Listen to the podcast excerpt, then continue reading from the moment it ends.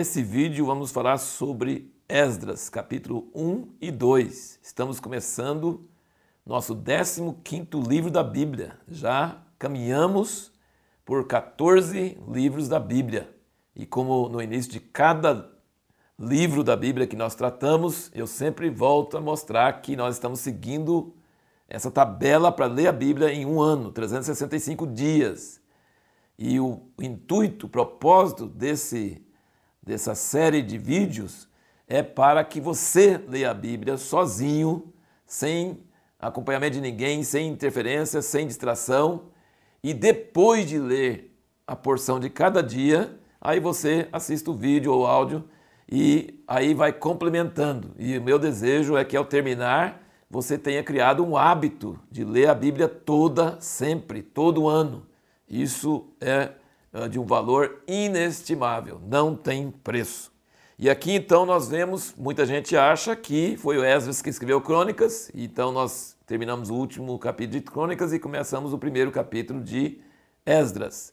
E segue no mesmo ritmo. É, o rei Ciro, seu primeiro ano de mandato, emitiu um edito, uma ordem, uma permissão para que o povo de Deus pudesse voltar, povo de Israel pudesse voltar da Babilônia para a terra de Israel. E aqui diz que foi para se cumprir a palavra que Deus tinha falado pela boca de Jeremias. Então Deus gosta de agir de uma forma sutil. Ele não ele muitas vezes, a maioria das vezes Deus não age de forma explícita. Ele age por trás dos bastidores, influenciando, usando circunstâncias, mas os, os escritores da Bíblia foram ungidos para mostrar que era Deus que está fazendo. Então, quem estuda a história do ponto de vista natural acha que foi por acaso, que surgiu no coração de Ciro por acaso, mas não foi. A gente não sabe, mas acredita que Daniel tenha passado alguma coisa para o rei Ciro sobre quem é Deus de Israel. Ele falou: Ele é o Deus do céu, cuja casa está em Jerusalém. Só que não estava lá, está destruída. Então ele mandou o povo voltar para lá para reconstruir a casa de Deus. Então Deus é o Deus do céu, é o Deus de, dos céus e da terra, o Deus de todas as nações da terra, mas ele tem um pacto especial com Israel e especificamente com a cidade de Jerusalém, e Ciro coloca isso no edito dele.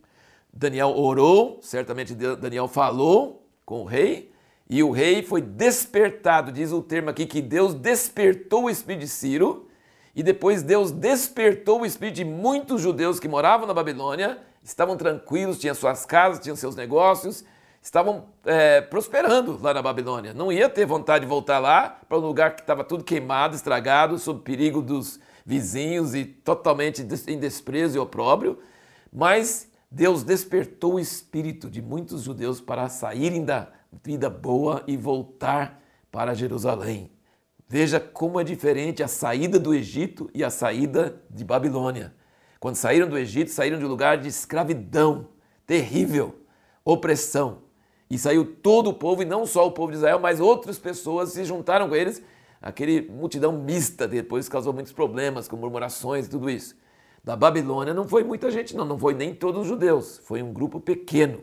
Você vê que tem a contagem até dos jumentos, dos camelos aqui no capítulo 2, e dá os nomes e as pessoas que vieram com eles. É claro, cada grupo com, falando o total de pessoas, não dá para pôr os nomes todos. E menos de 50 mil pessoas voltaram com Zorobabel, com essa ordem.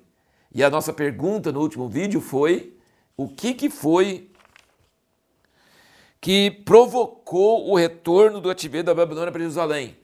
O que provocou foi Deus despertando o espírito de Ciro para emitir esse essa proclamação, liberando, permitindo, ordenando que pudessem voltar. Deus despertando o espírito de judeus para sair da comodidade, largar tudo e ir para uma terra pobre e sem nada lá. E Deus despertando também o espírito de outros que não quiseram sair, mas voluntariamente ajudaram os que iam sair com dinheiro, com posses, para o próprio sustento deles, para a própria viagem deles e também para poder construir o templo. Mandaram objetos preciosos para eles poderem construir o templo. Então, a resposta da nossa pergunta é que Deus, foi Deus que fez despertar o espírito, usa bem esse termo, o espírito de um rei pagão, rei da Pérsia, Ciro, e o espírito do povo dele, nem todos, alguns que voltaram, e os outros para ajudar os que estavam voltando. Aqui também mostra bastante que os vasos que Nabucodonosor tinha tirado de Jerusalém e levado para a Babilônia, aqueles vasos que depois você vai ver no livro de Daniel que o rei, um dos filhos de, de Nabucodonosor que reinou, estava usando os vasos e adorando deuses falsos, usando os vasos da casa de Deus, de ouro, de prata. E aí veio a mão e escreveu na parede, depois nós vamos ver isso em Daniel. Esses vasos Ciro pegou e devolveu para que Zerubabel e Josué voltassem e levassem de volta os vasos. Não tinha altar, não tinha candelabro, não tinha é, nenhuma dessas coisas dos móveis, a mesa, não tinha nada disso, mas os vasos tinha. Então, os vasos não foram perdidos, foram levados do templo para Babilônia e agora são permitidos a voltar. E o Esdras, que escreveu isso aqui, ele mostra bastante isso.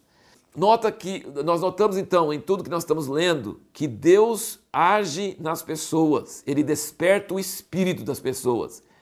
Ele desperta o espírito de inimigos de Israel para atacar Israel quando eles estão precisando de castigo. E ele desperta Ciro e o povo dele para fazer coisas que ele quer, para cumprir a sua palavra, coisas positivas. Então Deus pode despertar o espírito das pessoas para coisas negativas e coisas positivas. É, agora vamos falar sobre a pergunta que nós vamos responder no próximo vídeo. Por que restauraram o altar primeiro, antes de fazer o templo?